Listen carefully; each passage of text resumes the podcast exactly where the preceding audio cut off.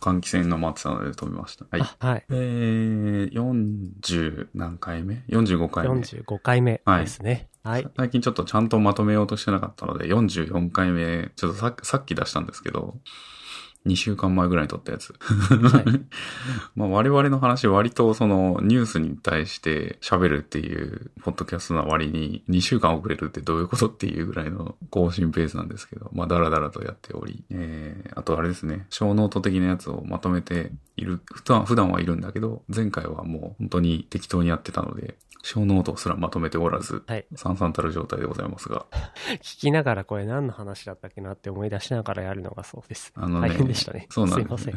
いや、こちらも。やっぱり最初の話のネタは、こうなんかリンクを用意しておくとか、そうですね。シェアしとかないと、後でが大変ですね、これね。うん。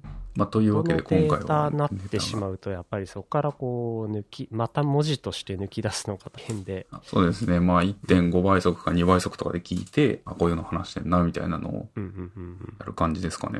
そうですね。普段のポッドキャストの聞き方とをまたここでやるみたいなことですね。自分はもう最近ポッドキャスト、日本語のポッドキャスト基本1.5倍で無音時間をカットみたいな。これ Google ポッドキャストアプリの機能なんですけど。あ、そうなんですね。それでもう、どんどんどんどん聞いてますう。んうんうん。一応僕らのやつは無音カットして編集して出してるので、その辺の機能はいらないようにはしてますが、Google ポッドキャストで聞けばそれがあるのか。すごい。そうなんですよ。これチェックするところがあって、無音状態をスキップというかカットというか、そんなインターフェースが、えー用意されていて。うん。まあでもそうですよね。なんか、ハウツー系とか特にそうですけど、YouTube とかもやっぱりもう1.5倍とかで見るっていうのがなんか当たり前みたいな、若い人そうじゃないですか、特に。あそうですね。YouTube も、あの、問題なければ2倍とかで再生し2ちゃう倍は早いですけどね、なんか。2倍意外といけますよ、これ。なんか、僕らのポッドキャストだったら多分喋ってる内容大したことないことだからいいけど、2倍はだいぶ早い気がする。あの、ブラックフライデー情報とかこう、あ割とこう、中身をサラサラサラサラとこう聞くだけで。いいかなっていうものを、もうこれでバンバン飛ばしちゃえば OK ですね。まあ、人によっては、なんか倍速にすると、なんか中身を聞き取れない人もいるんですけど、これ何の違いなのか。なんだろう。ゆっくりとかでも再生されるんですか？ちゃんと。ゆっくり。ゆっくり音ゆっ声。くり音声あー、ゆゆっくり音声のってどうなんだろうちょっとやったことないですね。うんうん。なんか僕 YouTube、なんかあんまり、ななんだろうな。あ、キャンプ系の YouTuber の人とかは、あの、なんかすごい、そういうハウツーとかをこう一生懸命喋ってる YouTuber の人いるんで、たまにそれで1.25倍とか1.5倍ぐらいにして聞いてますけど、他あとゲーム実況とか、なんかゆっくりとかが、ゆっくりとかでなんだろう、あの、惑星がどうして生まれたかみたいな動画とか見てるんで、お勉強的な。そうそうそう。それなんかね、なんだろう。結構間が詰められてるんで、編集とかではいゆっくり使うような人って。なんで、普通に等倍とかで見てますね。ブラックフライデーなんか買いました？ブラックフライデーは、えーと、1個買いましたね。まあ、最近もう買うものがあんまりないというか、買うことを控えてるんだけど、うん。えー PC でゲームをするので、うんえー PS4 のコントローラーを今まで使ってたんですけど、最近 Xbox ゲームパスっていうサブスクリプションで、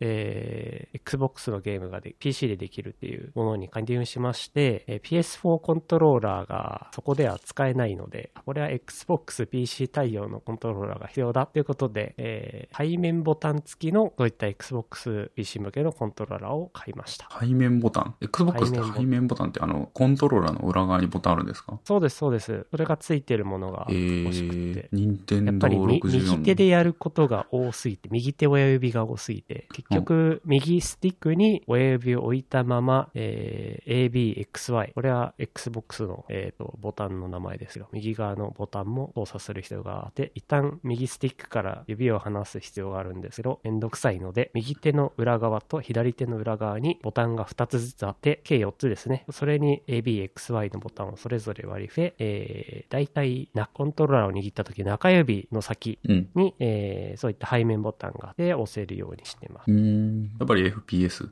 そうですね、FPS とか、あの、ヘイローインフィニットとか、あの、無料でちょっと今体験できるのとかまで。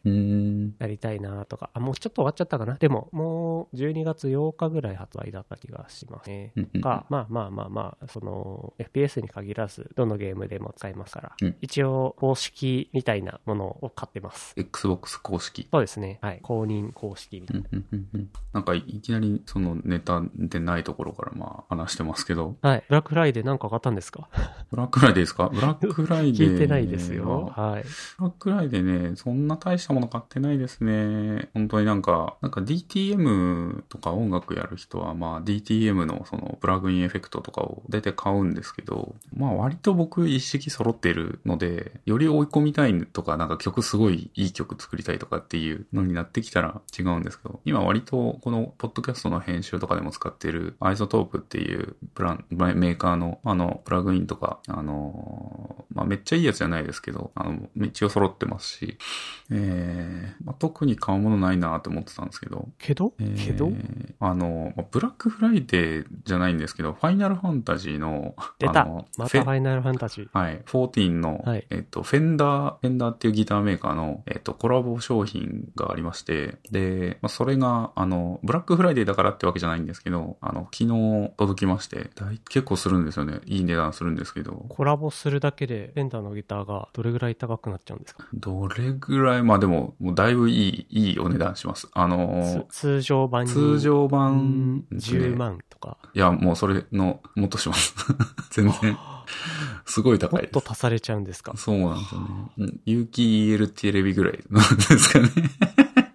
高いですね。高いんですよね。びっくりして。でもなんかまあ、推しと推しのコラボモデルだからもうしょうがないなと思って、出るっていう話が出て、てかあの、前も言ったかもしれないですけど、去年の今頃ぐらいに、その、ファイナルファンタジーの作曲を音楽担当してる人が、なんかフェンダーの表参道にあるんですけど、えー、あの、なんていうんですかね、まあ、支店というか日本支社みたいなところにいて、で、SNS とかにそこに行ったぜみたいなのをこう、写真上げてるんですよ。なんかイチャイチャしてて、匂わせてるんですよ。俺はちょっとやばそうだなと思ってたら、なんか4月か5月ぐらいに今年のあの、コラボモデル出しますって言って、あーと思って、しょうがないなと思って買いました。あの時の匂わせはこれだったのか、ということで。はい半年分かったから。はい、待ちまして、届いて、はい、もう、私はもうな、ほぼもう何も買わんぞと思っている今日この頃です。はい。まあでも今日のなんかネタみ見せてもらったら、こう、そういったものを買ったのかなっていうようなネタが あったのですけど、意外と買ってないですね。いやー、あー、これあれですかね、あの、日経トレンディの話かな。えっと、もう一つ、こう、ホゲホゲ本の話が、ああ、確かに確かに。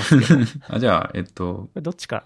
じゃあまあ、あの、近い方でバルミューダ本の話から。はいはい。これ、あの、記事は見ました。そうですね。すはいごい話題にもなってたし、バルミューダ本まででね、はい。一部ではぶったたかれて、一部ではどうなんだろうっていうのと、あとそもそもバルバルミューダとはこうであるみたいな考察とかがこう、いろんな人が喋ってて、なんかいい感じでしたね。やっぱりバルミューダってすごいブランド力あるんだなって思いました。いやー、こんなにブランド力あるとは思わなかったですね。まあでも日本メーカー一部の人に受けてるもので、うんなんだろう、知ってる人だけが知ってるみたいな、うん。その、日本の隠れおしゃれプロダクトブランドみたいな感じだと思ってたんですけど、意外とうん。もう一般化していて、そこもちょっと自分の認識とはギャップが、この盛り上がり方が。いや、すごいですよね。バルミューダってみんな持ってんのかなと思って。なんかトースターはいいけどさ、とかってなんかこうみんな言ってて、はい。トースターはいいけどさ、ってその認識は僕ままだなくて、てかトースターに2万円ぐらいするんだけど、みんな持ってんのと思って。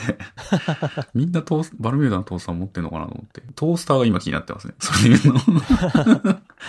なんでしょう、こみの、んな結構バルミューダの元祖というか、そうそうそうそう。トースターと、だってパン焼くだけですよ、あれ。高いでしょ、2万円は。でもそれでみんなね、持ってるから、すごいうんうんいいんだろうなと思いつつ。それと、ケトルでしたっけ？電気ケトル。細自いやつ。分、電気ケトルは持ってますね。これ、いいですあ、よバルミューダ。バル バルミューダの。そうなんだ。コーヒーを、まあ、自分で入れるんですけど、はい。まあ、その時に大事なポイントとしては、えーやっぱりケトルの先うん。ですね。そこからお湯をこう、細く落としたいんですけど、その大きさがまあ、ちょうどいいものを探していて、て、うん。で、まあ、もちろん、数千円の安いのもいっぱいあるんですけど、いろんなメーカーが出してるの。うん。ちょっとバリュムユーダのおしゃれさうん。に惹かれて、まあ、600ml っていう小ささが、コーヒー一杯入れるには十分だったりしたので、ああ、ままあ。ちょっとうん。試しに買ってみようかなぐらいな感じで、なんかのタイミングでちょっと買ってみて、うんうんうん。で、それから、割とずっと使ってたんですけど、えーもっと別のコーヒーのギアに手を出しまして、えー別の方にこれをプレゼントしました。あ、そうなんこれなんかオフィスとかに置いとくにも良さそうですよね。あの、自宅だと、また自分はなんか、まあこういう細い口のケトル、あの、火でも温め、ガスコンロで温めるやつ使ってますけど、うんうん火がなくても温まるんで、まあいいですよね。あとは、バルミューダ製品で言うと、ご飯とかって、なんか、一時期、炊飯器？商品がなくなってたえぐらいー、人気だった気がして、これも炊飯器ですけど、うん。4万5千円。高っ。まあでも炊飯器は確かにね、ちょっといいのが欲しくなりますね。うちはなんか象印かなんかの3万円ぐらいのやつだった気がしますけど。うんやっぱいい炊飯器は美味しいですからね。まあ、そんな感じで、デザインのみで、えー10万円近い、今回もバルミューダフォンを出したわけですけど、10万円、そうですね。10万4800円とかでヨドバシカメラとかで出てますね、これ。うんいやー、これすごいですよね。なんかちっちゃいスマホって最近全然なくて、で特にカメラとかがすごい、うーん、何個もレンズがあるだとかでしたけど、まあ、だいぶちょっとスペック的には数年前っていう感じでですけど、こういう小さい筐体を出してきてくれたっていうのは、なんでしょうね。自分もけ小さい携帯、これ以上大きくなってほしくないのであんまり応援したい反面、うん、流行らなそうだなっていう。まあ、流行る流行らないで言うと、あの、やっぱりこれ新しいチャレンジだなと思ってて、その、バルミューダが今まで手掛けてきたものっていうのはなんな、なんでしょう、その単機能な、えー、割と昔からあるうん。単純な、えー家電をうんデザインでこう、もう一度作り直すみたいなアプローチですよね。それを今度、汎用コンピューターであるスマホでやろうっていう感じで持ってきたので、なんか、汎用的なものに対して、うん。デザインの力でどこまでできるかっていうところがすごい大きなチャレンジで、まあ結局その記事にも書かれてますけど、あの、ハードウェアだけじゃなくて、アプリケーションにも手を入れる必要があって、独自のアプリを、えっ、と、4つぐらいなんか作ったっていう話も書いてあります。うんうんうんうん。だからこれがやっぱどういう人向け、どういうシチュエーションで使われるのかっていうところでマッチする人がいるのかな？どうかな？っていうところよね。まあ、そうですよね。流行る流行らないで言ったら、いやーもうだって世の中無数のスマホありますからね。まあ、折りたたみとかもありますからね。漫画読むならそっちの方がいいでしょうしう。んうんうんまあ、小さいスマホ、そうなんだよなあえてこれを選ぶいうことをしなければいけなくて、まあ、た例えばさっき自分電気ケトルをはい買うって話もしましたけど、まあ競合は単数あったんですけど、まあデザイン性っていう一点だけで最終的に割とこう決めたので、うんうんうん。いやこう、それがスマホでできるのかな。なんでしょうね。LINE とかテキストメッセージングだけをやるような人とかは、これめっちゃいいと思うんですけど、今やっぱりスマホでやりたいことっていっぱいあるじゃないですか。まあ、後でちょっと触れますけど、TikTok とかでその動画のコンテンツを見るだとか撮るだとか、ゲームするだとか、あ、ショッピングにはいいかもですね。今のマルミューダのやつ。Amazon 見るとか。でも動画見たり、映像見たり、まあ Netflix これで見る人もいるでしょうね。カーナビとかでもすごい使ってますし、本を読むとか、見る系のことをやるんだったら、やっぱ画面ちょっと大きい方がいいもんな大きい方がいいですね。その、解像度とかいうのもありますけど、小さい画面を見るって結構目に負担かかることですから、できれば、まあ大きい方が。じゃあ片手にこう、ポンと置いてなんかやることってなんだろう、言うとまあ、なんでしょうね。ちょっとメッセージ返すとかだったら片手でできた方がいいんですけど、ただちょっと入力機器としても、ああ、そっか備えてる。ので、画面上のキーボードの大きさとかも結構気になっちゃいますよね。画面サイズに比例してキーボードも小さくなっちゃうし。まあ、iPhone4 とか 3G の頃とかはこれぐらいのサイズだったわけですけど、もっと小さいか、あの時は。あんあのサイズでよくやってましたよね。今思うと。今思うと、そうですね。この間4インチのあの iPod Touch、あの、検証キーとして使ってるんで、まあ、あの、それで触ってたりしますけど、やっぱ画面ちっちゃいですからね、文字打つのもちょっとこう、指を立てないといけないみたいな。まあ URL を入力するために、あの、クエリーキーボードを出した時とか、うんひあの人差し指の先っちょでちょんちょんちょんちょんちょんってこうやったりするんでしょうね。入力大変で。ね。で、あの、久しぶりに Apple Store 行って、あの iPhone Pro Max 触触りました、初めて。あめっちゃでかいですね、あれ。なんか、X って何インチでしたっけ？何インチだろうでももうほほぼ iPad mini ですよ、あれ。iPad mini、いや、iPad mini は言い過ぎか。もうめっちゃでかくて、で、持ったらめっちゃ重くて。でも、あれ結構、やっぱ、さっき言ったように映像を見るだとかゲームするとか、めっちゃ良さそうだなと思って。今、iPhone mini 使ってるんですけど、はいまあ、小さいのがいい、小さいのがいい、バルミューダ気になるなとか思いながら、あれ、あれも欲しくなりましたね。プロマックス。すごいでかいんですよね、あれほんと。6.7インチ、6.7インチか。あれ腕疲れると思うな、あれ。6.7インチ ?iPad じゃん。でも 238g ですからね、これでね。238g。はい。通常のと比べると 35g 差。35g って考か。えると、やっぱり iPhone って密度がすごいですね。うんうんうん。他の、まあ、同じぐらいの大きさの Android デバイスだと、なんか、そんなに詰まってなさそうな感じがして。まあ、か、それは軽くていいんですけど、それは。うんうんうん。うん。まあ、電池ですかね。ずっしり感は、うんそうですね。やっぱり電池でしょうね。PSP まあでもそれががなんかこうバランスよく、うん。あの配置されてるのか、なんでしょうね。持った時の重さっていうのは本当にうまくバランスされてます。初代 PSP280g ですって。覚えてます？初代 PSP。あ、PSP ってわかります？プレイステーション PSP ポート。ちょっとやったことないです。あ、マジっすか？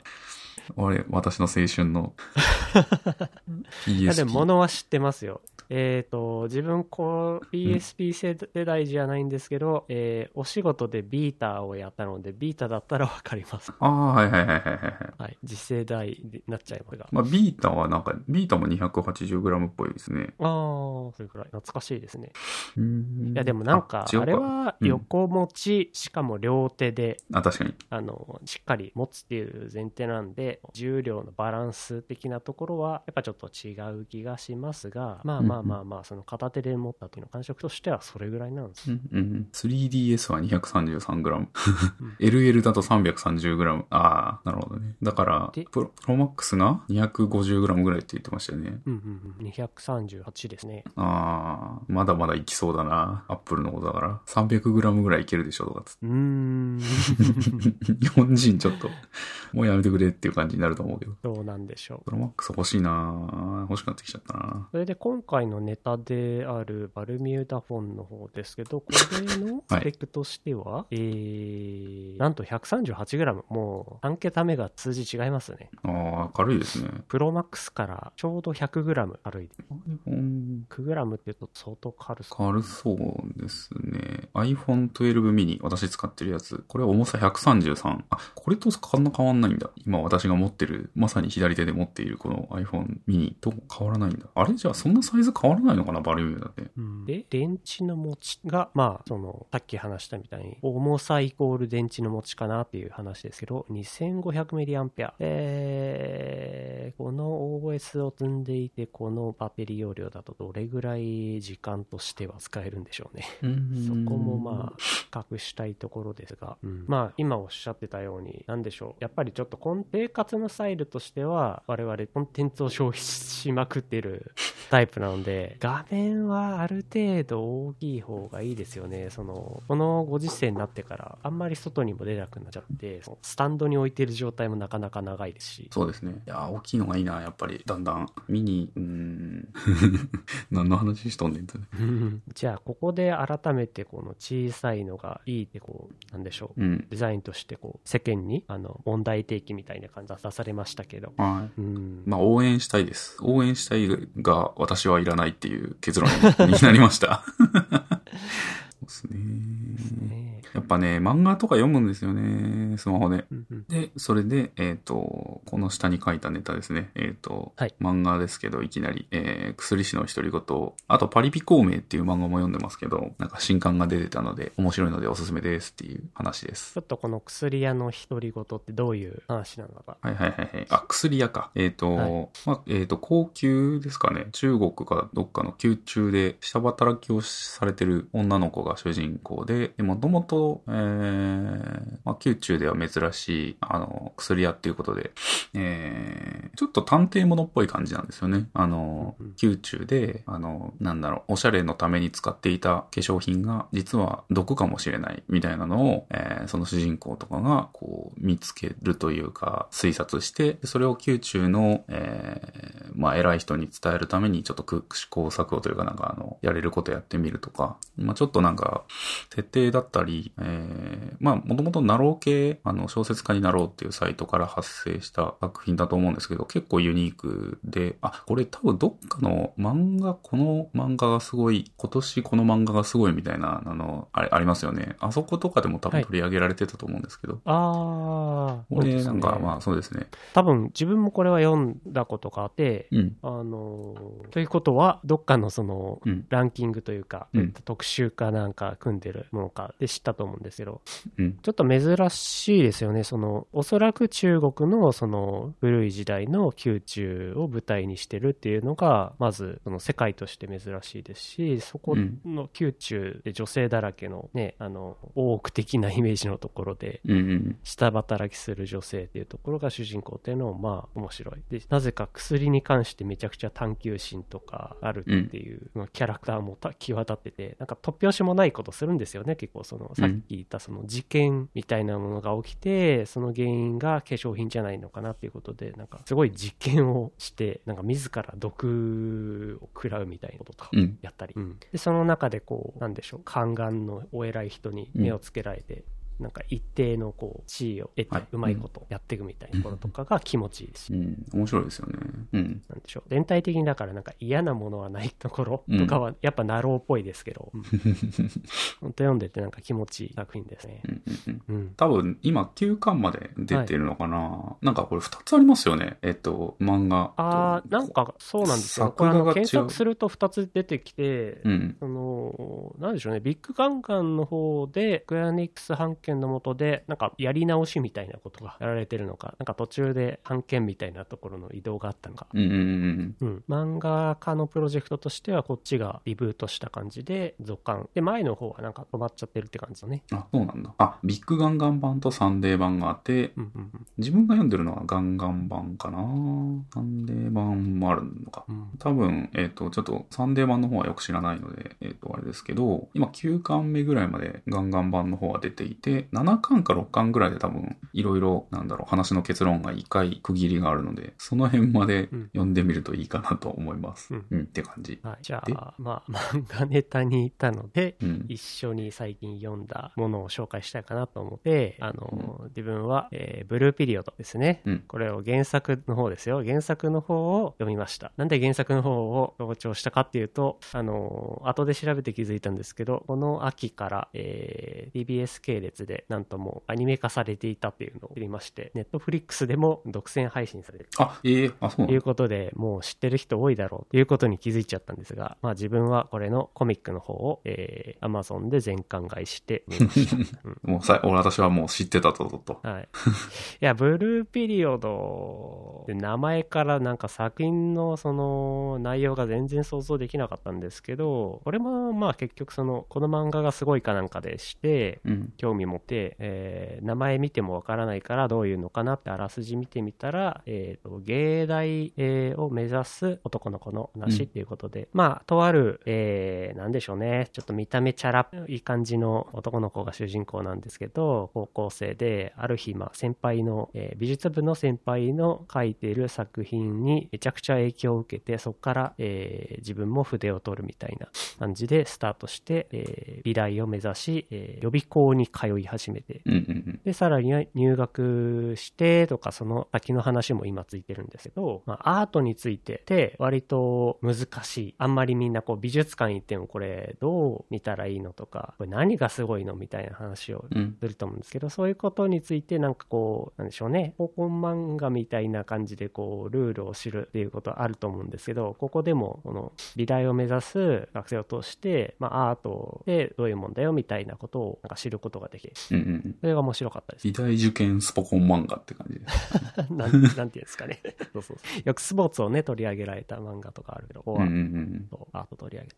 で、自分は、うん、経歴的には、その、アートではなくて、デザインとかを、えー、大学で勉強してきてたので、まあ、アートとデザインっていうのは違うんだよっていうことを、あの、前知識として持った上で、あの、デザインは知ってるけど、アートってなんだろうっていう感じで読んでたので、まあ、そこもちょっと面白かった。うんうんうん。なんかアニメ化してますね、本当に。と、それに、あと、劇場舞台、えー、もやるんですね。流行ってますね舞。台化まで。すごいですね。うん。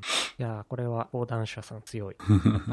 まあ来年ぐらいとかにこう流行った、あ、そろそろこう今年流行った作品、なんかあの、何々みたいなのが結構出てくると思うんですけど、もう早くも11月の前半ぐらいで、えっ、と、さっきもちょっと触れたかもだけど、日経トレンディが今年流行ったヒット商品ランキングみたいなの出してまして、まあ、その中に漫画はなぜか触れられてなかったけど、まあ漫画というかまあアニメ、アニメとかゲームとか、その辺は、あの、触れてましたね。あと、漫画じゃないけど、新エヴァンゲリオンとかあ、そうそうそうそうが。トップ10に入ってたりしますもんね。そうですね。あと、まあ、あの、ピッコマっていう漫画アプリもうんうんうんヒットしたぞっていうのを、まあ、書いてますけど。ピコマはこれ使ったことなかったんですけど、なんか有名な作品だと何があるんだろ僕ね、漫画アプリあれなんですよね。あの、ピッコマ使ったことある形跡があるけど、漫画アプリ僕インストールしたら、で、おなんて言うんだろう。まあ、あの、ツイッターとかで広告流れてくるじゃないですか。で、見て、あ、これ面白そうだなと思って入れるんですよ。広告踏んで。で、読み終わったら、アンインストールするんですよ。アプリを。う。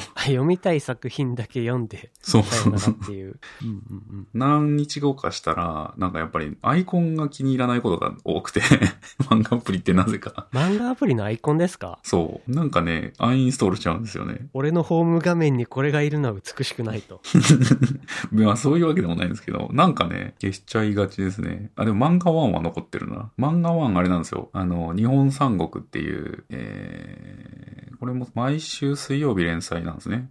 えっ、とね、これ新連載の漫画なんですけど、えっ、と、まあ、ピッコマっていう漫画アプリで連載が開始されていて、で、なんかまあコロナかなんかでというか、病気が、伝染病が流行った世界で、えっ、と、文明が衰退していて、で、なんか、なんでか知らんけど、戦国時代に戻ったぐらいの文明になってて、で、まあ、主人公は百姓なのかな？農民、農家の人。その人が、まあ、日本を再統一すべくっていう風に書いてますけど、立ち上がっていくっていう話で、まだ1話しか出てないんで、1話？そう。あなんかね、ツイッターですごいキレッキレの感じのなんか、広告なのかな？なんか見て、ちょっと面白そうだなと思って読んでみようと思って、漫画ワンアプリ入れてみて読みましたけど、実際面白くて、そう、消し忘れてましたね。まあでも、ちょっと続きがでも、もまだないはい、から。まだ、そう。結構ね、面白い作品です。うんうんで、さっきの日経トレンディの話だと、えっ、と、あれですね、朝日スーパードライの生ジョッキ缶っていうのは、すごい良かったですっていう。朝日スーパードライ。13位にあるんですけど、見たら多分、ああ、ね蓋がもう全部上取れちゃうの、これ見たことありますね。泡めっちゃ出る話んですよね題になって。ましたね。うんはい。泡ですよね。うん。なんか、言うほどかなとは思いましたけど、それはこの商品写真ほど泡出てこないってこと？あ、泡は出ます。これぐらい全然出ます。出るんですけど、まあ普通に、なんだろう、こなんかこれにするとめちゃくちゃうまいみたいなことを言ってるから、これで飲んだら味が変わるんかぐらいの期待値で買いましたけど、はい。まあ言うほどかなとは思いましたけど、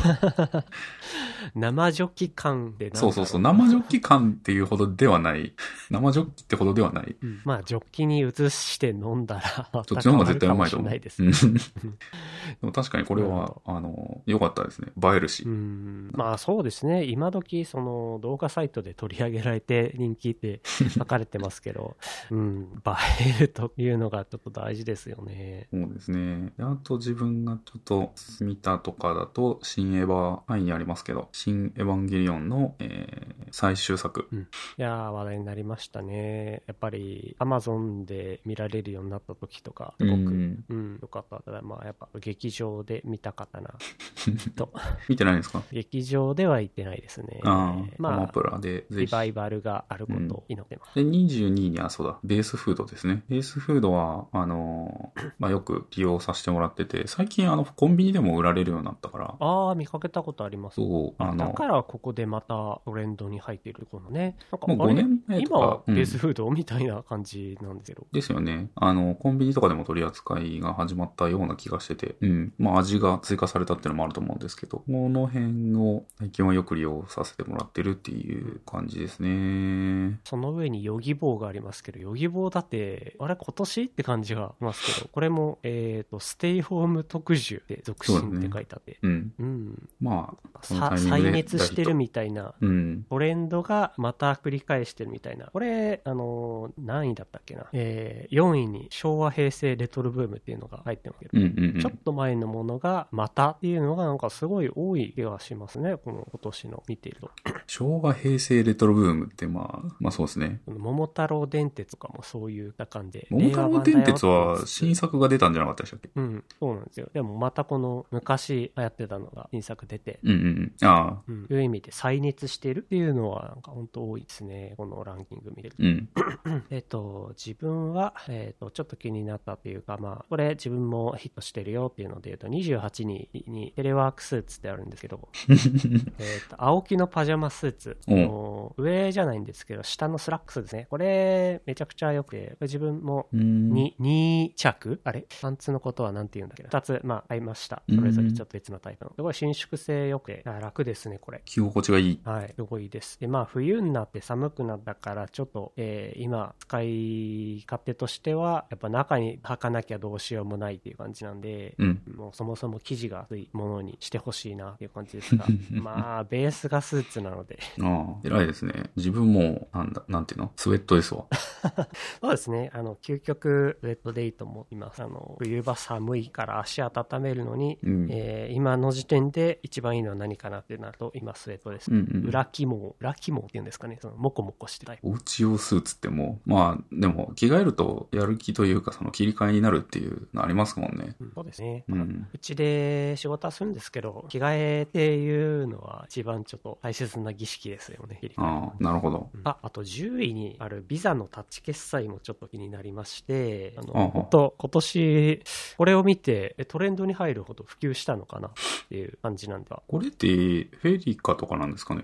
中身はでもこれ国際的なブランドで、おそらく同じものでどこでも使えるので、フェリカじゃなく国際的な NFC の技術だと思います。で自分あの、スマートウォッチにフィットビットを使ってて、これも、えービザの方で使えて、ソニー銀行の、えー口座を使ってビザのタッチ決済になってたり、あと今年、えー、ブレーカー持ってるうちの1枚が更新で、これ対応のカード更新された。?NFC。NFC えー、まあ、もともと、えっ、と、IC チップ内蔵のものでしたけど、ビザブランドでこれがついたものに更新。日本だともうこれ、まだ使える場所ってそんなない？コンビニがやっぱり対応は早いんですけど、コンビニも、えっ、と、まあ、三、大手三大コンビニありますけど、そのうち2社しか使えなくて、1社がなんか見たいよとか、そんな感じだったと思います。うん自分がし使おうと思って調べたと。今はどうなんでしょうもう使えるようになったかな。うん。まあ、これはやっぱレジ側の対応がすごい必要で、うんうんうん。正直、あの、ビザのタッチ出て、こういう CM をずーっとやられてましたけど、民放とかでも。あれが通用する場面、まだまだ少ないですね。うん今年も終わりになってきたんで、そろそろ通じるようになってるといいなと思うので、この記事読んだから、再チャレンジしてこようかなと思います。うんうんうん。決済方式どんどん増えてますね。大変だなそうですね、国際的なものがこう入ってくるのもそうですけど、国内のが統一されずに、うん。乱立したままで、ねえー、そうですね。っていう感じですかね。はいコンテンツやら。の話をしてたら割ともう話してましたけど、今日持ってきたネタで、うん。うーん、どう。あとはもう技術系と、技術系のネタはい、ね、お仕事の話ですね。その、なんでしょうね、その、技術系のカンファレンスおはい。10月、11月めっちゃ多いですよね。多いですね。これフォローアップするのもなかなか大変で、ただ、その他社のでエンジニアリングやってる人たちのあのつらみを共有うん。して、そうだよね。でそれに対してどういうアプローチ取ったのっていうのをシェアしてもらっていくいい機会のシーズンなので頑張ってフォローアップして、で、この後アドベントカレンダーとかが12月に始まって、また大量にいろんな あの記事が投下されてくるのに備えなきゃいけないっていう感じですよね。アドベントカレンダーなんか書くんですか？アドベントカレンダーはちょっと書く予定はないですね。僕もね、書こうと思ってたんですけどね、いざ書こうかなって思うと、あのボタンを押すまでがもう 長いですね。こうやってポッドキャストやってるぐらいだからもう全然なんかやりゃいいんですけど、そうですなんかねねう、ーんあ、でも自分今年になってから、その割と翻訳活動みたいなことを本格的にやった年でもあったので、うん。まあ世の中にあるその英語でしか書かれていないドキュメント類を、えー日本語訳するっていうプロジェクトをどうか自分が関わっていたとか、うん。あのあとは小手先ではあるんですけど翻技術文書特有のその翻訳テクニックとかっていうのは割と知見が溜まってきた気がするので書けそうかなと思います が投下先があるのかな？ちょっと今年のアドベントカレンダーを見てうんうんうん。げなところがあったら投下してみようと思います。だけど今日はそのネタを持ってきてなくて、うん。あのーそうですね、あの、心理的安全性も気になるんですけど、これも聞いてもいいですか？これ？あ、プロダクトリリースと心理的安全性の話？こ。この発表もちょっと気気になったんですけど、自分まだ中身は読んでなくて。えっ、これどういう？と、持ってきたやつだと、えっ、と、クイッカという会社の、えっ、と、CPO、CTO をされている宇田川さんという方の発表で、えっ、と、まあ、あの、メンバーのマネジメントですかね。ピープルマネジメントの話だと思います。自分のマネージメマネージャーとして、えっ、と、なんだろうな、チームが、うん心理的安全性が高いかどうかっていうのを、えー判断する、しようとした話ですかね。まあ、それと、えっ、と、自分がやったことが、あの、じまあ、その、宇田川さんがやったことが、あの、チームにとって良かったかどうかっていうのをアンケートを取って、それに対し、それの、なんていうんだろう、結果をシェアしたっていう発表です。で、まあ、えっと、まあ、いろんな会社こうやって、その、リーダーに対して採点するみたいな仕組みを持っている、えー HR 主導でやるみたいなのはよくあると思うんですけど、うんうんまあ、この宇田川さんは自分からそのリーダーとしてどうだったかっていうのを通信簿をこう、えーチームにつけてもらうっていうことをやったっていう感じで、えっと、まあ何ですかね、仕事の目的をちゃんと明示しているかとか、えーなんだろう、下手に高圧的じゃないかとか、えー感謝を示してるかどうかとか、あと、明らかな、明らかにダメな時はちゃんと叱る、叱れてるかどうかとか、なんかそういう項目とかが、を、まあ、あの、ご自身で決めて、この、これでもフレームワークとしてあるのかな？えーうーん、自分もこれは初めて見ました。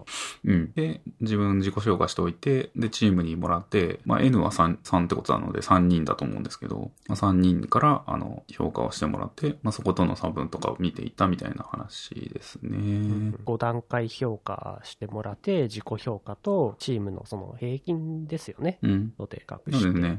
ですね。で、そのまあ、ギャップは何かっていうことを考察されてます。うん。まあ、そうですね。心理的安全性の話とはまたさらにちょっと違うかなとは思いましたけど。そうですね、えーとあのタイトルに心理的安全性っていうのがあったんで、うんなんでしょう、ちょっとこのワードが自分の中では引っかかったんですけど、後半に行くにつれ、なんでしょう、そういった話とはちょっと違うのかなみたいな感じは、うんましたけど、まあ、そのリーダーとしてっていうポジションがあってのそうですね。話ですね。うんうん。まあ、こういうことをやれば、おそらくリーダーとしてすべきことが、あの、まあ、リーダーがすべきことをやれば、心理的安全性が高いっていうのが、えー、っていうフレームワークがあるんでしょうね。この恐れのない組織っていう本を、えー紹介してるので、この中で多分うん書かれてるんだと思います。そうね、この本も初めて見ました。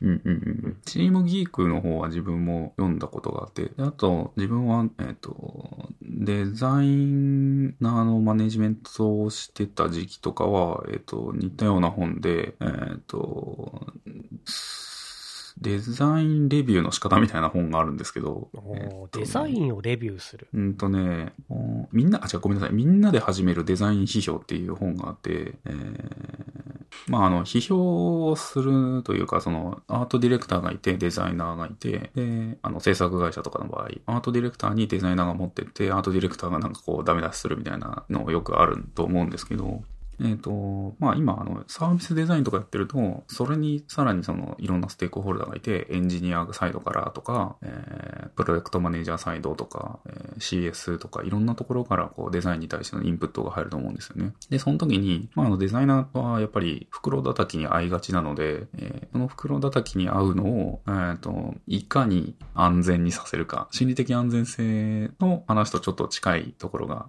あって、で、その、でこのみんなで始めるデザイン批評っていう本には、えー、まあ、デザイナーを袋叩きにしないにはっていうところっていうほど具体的ではないんですけど、まあ、あの、考え方だったり、えー、まあ、デザイナーもこういう心待ちでいましょうねみたいなこととかいろいろ書いてあって、あの、まあ、自分もデザイナーをマネジメントする立場にあったので、あの、大変参考になりましたっていう感じで、ちょっとはさっきの、えーと、スライドからはずれちゃいましたけど、まあ、間接的にリーダーだったり、えー、なんだろう、まあ、一生懸命こうチームのために何かしようとしてるっていうのを、こう、そういう働きとかをシェアしていただいてるっていう、まあ素敵な発表だなと思いましたっていうことでございます。うん、なんでしょう。やっぱりこういうところにも指標があることで、次の行動に何かつなげて、まあ、良くしようとか、まあ悪くなってきてるかなっていう状況を空気以外で知るとか、うん。うん。なんかなんかそういうのは必要ですよね。デザインに関してもやっぱりちょっと難しくて、できました、ご確認お願いしますって言った時に、フィードバックとして何をしたらいいんだろうっていう人もまだまだいっぱいいると思ってて、うん、そういう時になんかこういう軸で、こういった指標で、えー、フィードバックをもらえると、まあお互いやりやすい。個人の批判ではなく、そのデザインそのものに対する意表になるだろうし。そうですね。うん。っていうのがある。まあ、こういうのをシェアしていたらめ立たされますね。まあ、ここで、ここでは書いてないというか、あの、まあデザインの話で言うと本当にアートディレクターの好き嫌いによって、あの、レビューがされてしまうことが結構あると思うんですよね。これは面白くないとか、これは好きじゃないみたいなデザインレビュー。まあそれってもデザインレビューっていうよりかは、うーん、アートとしての美しいか美しくないかとかっていうなんか、うーん、ブルーピリオドをちゃん、僕ちゃんとまだ読んでないので わかんないんですけど、うん、あの、まあここ、ここから先は僕のあの完全に偏見なんですけど、えっと、美大におけるその公表とかって、その公表者の、まあ、面白い面白くないとかっていう批判で、あの、批判というか批評というか、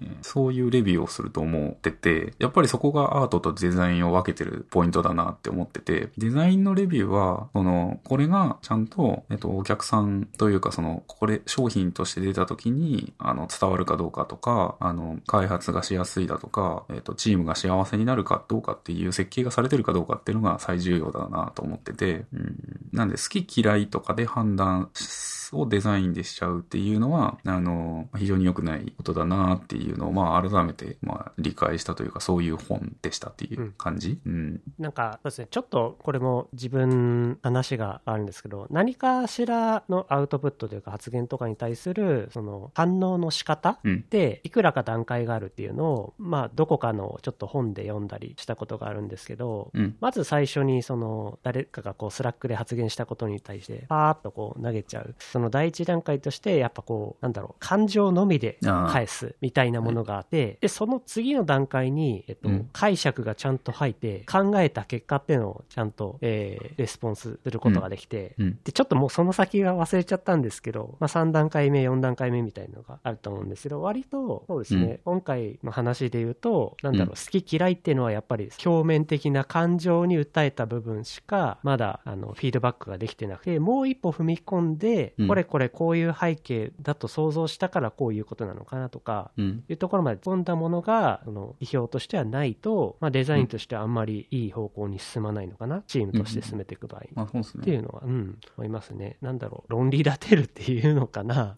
うん、いうのがやっぱり一定必要ですよね。その、うんうん、自分がアートとデザインの違いについて、えっと、まあ、大学時代に学んだ時の言葉で覚えてるのは、えっと、なんでしょう、制約の中に生まれるのがデザインだっていいうのも一つ、まあ、自分の中で、あの覚えている言葉で、うん。その制約っていうのが何なの？っていうのがあの共有できて初めてみんなでいろんな案が出せていやこの制約に対してそれは合ってないよね？っていう批評ができてうん。っていう世界がないとちょっとまあ辛いですよね。うん。うん。まあ、その制約を超えた、えー表現っていう部分、うん。まあわかんないですけど、色使いがすごい、その人こならではのその色使いになってるとか、うんうんうんうん。うん、タッチだとか、うん。まあ、そういうのはもう全然、あの、なんていうんですかね、面白い面白くないとか、うん好き嫌いとかで判断してもいいのかなとは思いますけど、その細部のテクそうですねスチャ感とかいう。うん。うんまあ、あの、スケジュールが決まってて、予算が決まってる中で、えー、なんでしょうね。このモーダルだけ特別おしゃれにしたいみたいな、なんか、えーで、ちょっとここは、なんだろう、油絵風にしたいみたいな、じゃあ何日くださいみたいな。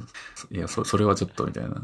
はい。まあそのウェブサービスとか作ってると、ポイントみたいな概念をこう入れたくなり、ポイントとかリワードをゲットした時の演出として、みたいなそうですね。時によく出てきますね。うんはい。まあ、アニメーションフォルダとかもいいけど、まあ、そのアニメーションを実装するには、実装したり、えー、か、モーションコンプ、コンペじゃない、か、カン、カンプとかを作るのもまたアフターエフェクツで作って、それを再現してみたいな、なんかもう、非常に工数が取られる。それよりも、まあ、あの、変に工数を食わないデザインができていて、えーっていうのも非常に大事かなと思う次第。うんうんうんそうですね。まあ、いろんなコンテキスト、背景があった上で当時作られてるんだろうなってこう想像しながら、後の人がうん辛くなる。そういった話がちょっとまあ、えー今日ネタとして持ってきたものであって、うんえーこれはどっちかな？上の方ですね。SRE ラウンジっていう、はいはいはいはい。えーまあ、これも LT 大会かな？みたいな感じの、まあ、ものなんですけど、えーと、開発者と SRE の役割的に、うんっていう発表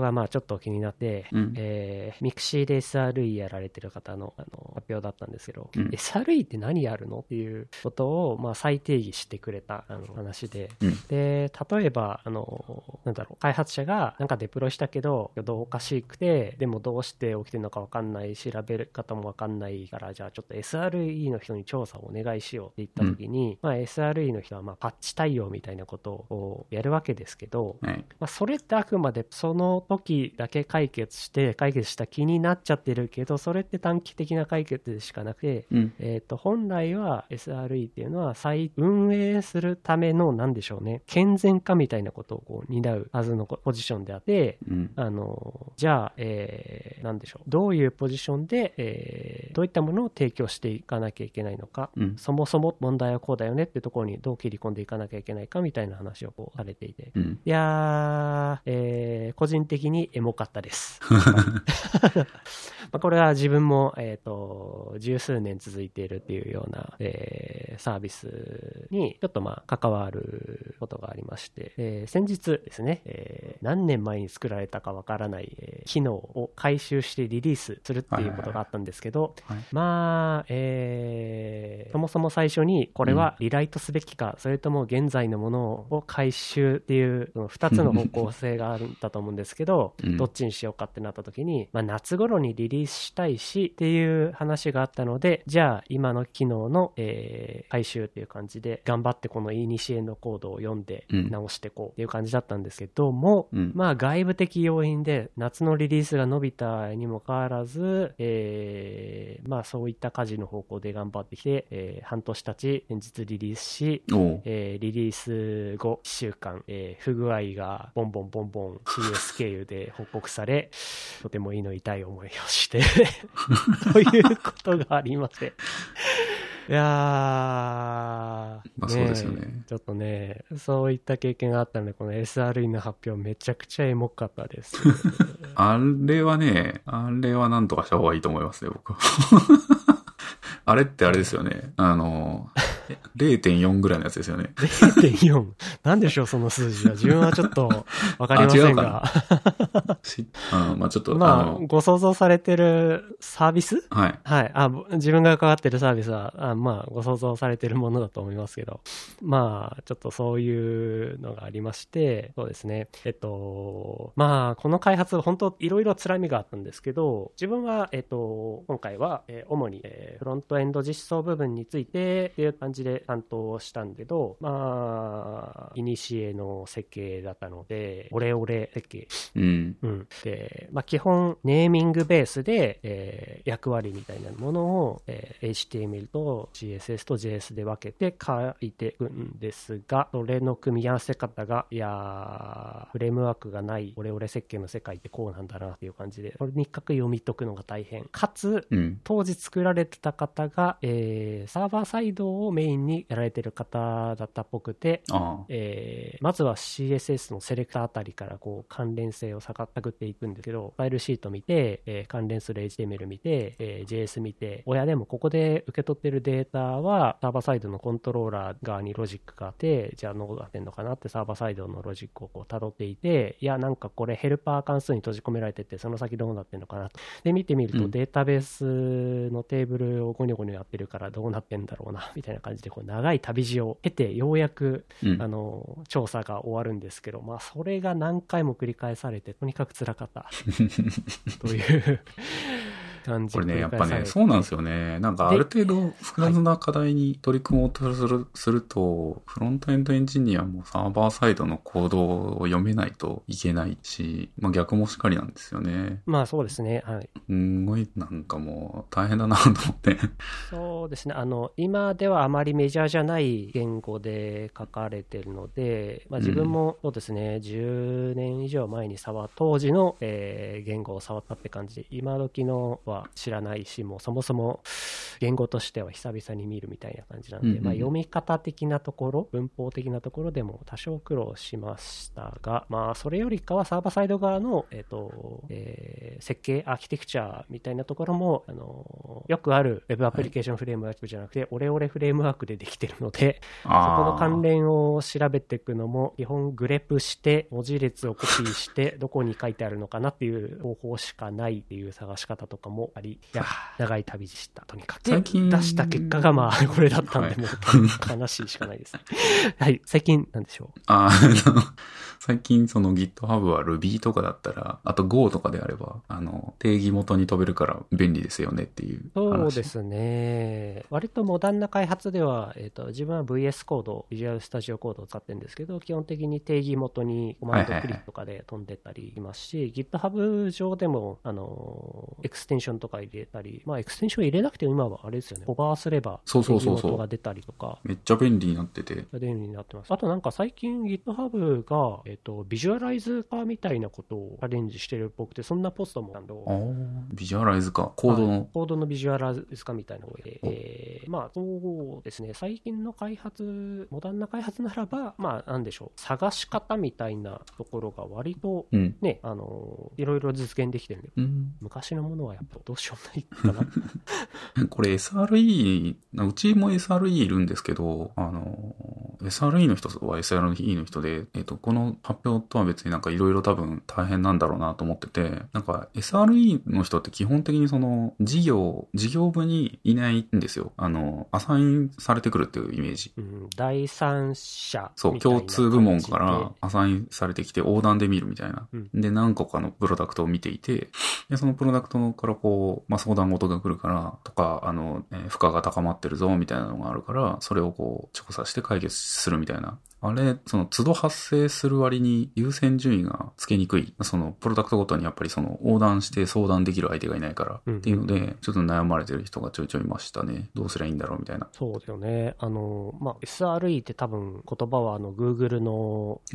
発祥のものだと思うんですけど、まあ、特にああいった大きなサービスを長年運用されてる会社だからこそ出てきたようなポジションだ。そうですね。小さい会社なので、そんなになんて言うんですかね。専属っていうわけでもないんですよね。うんだから、このミクシーとかだと、大きいから、その事業部に対して、あの、例えばその、こういう、例えば、えーいつ、いつ Ruby のバージョンを上げましょうとか、えー企画にこういうことやるっていう、プレゼンをしに行くっていうことができると思うんですけど、うちは SRE の人は多分何個か横断してるから、もうすでにイシューがスタックしてるので、それをこう、じゅんぐりじゅんぐり潰していくっていう感じになっちゃってるっぽいですかね。うーん。まあ、時々、あの、ある、もちろんあると思いますけど。まあその一周に対して短期的な対応をするのは、まあ全然できるんですけど、SRE ってそうじゃなくて、その短期的な対応しつつも、製品のライフサイクル、まあ、開発者含め、えー健全な状態にするうん。っていうところまでを担当されているので、一周に対してやること結構ボリューム大きいんですよね。あ、そうそうそうそう。だからまあスタッ僕クしちゃうってなるともう完全に人が足りてないっていう状況だとは思うんですが。まあ僕ちょっと正直 SRE の仕事をやってないので、あの、若干想像で喋ってる部分はあるので、本当に困ってるかどうかはちょっとわかんないですけど、うんまあ今チームに関わってくれてる SRE の方は、元なんかギターというかバンドマンで、あの、一緒に、なんだろう、 Zoom、Zoom というか、 Zoom 越しとかで、えっと、一緒にセッションをしたりしました。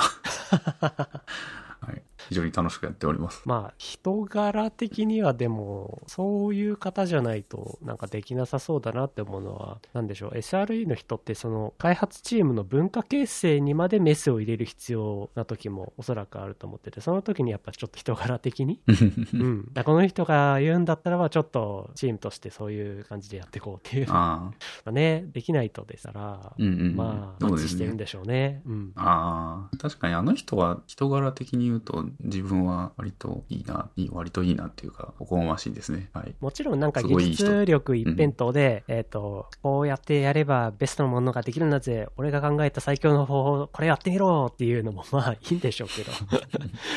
そういうのよりか、なんかあの、まあこの発表でも言われてますけど、マインド形成のサポートあっていうのは、トントンとこう人を解いていく必要がありますはいはいはいはいはい。まあそうですね。 Slack とかでこう、なんだろうな。たまにいるなっていうのが、まあ、あの、なんの、どの会社のことかは言わないけど、えー、とある会社だと、結構 Slack とかで、そのエンジニアとかが正義と正義をぶつけ合って喧嘩してるっていうのをよく見ていて、そういうのだと、周りはもうなんか怖いから近寄れないみたいなうーん。なんか、あんまり話を聞く耳を持ちたくないなというか、そういうケースがあったかなと思うので、まあ、すごくエンジニアのソソフトスキルというか、まあ、SRE の人だけじゃなくて、多分、そういうのが超重要なんだなっていう思いますね。うんうんうんうんうんね、いや、会社によって、まあ、新しいポジションなのでね、皆さん、こう、おそらく探り探りなんでしょうけど、どこも苦労してそうだって感もしますね。この話を聞いてると。まあ、そういった感じでちょっと面白い発表だったので、うん。はい、今日は持ってきましたって感じで、えー、結構ネタ消化したんじゃないですか？はい。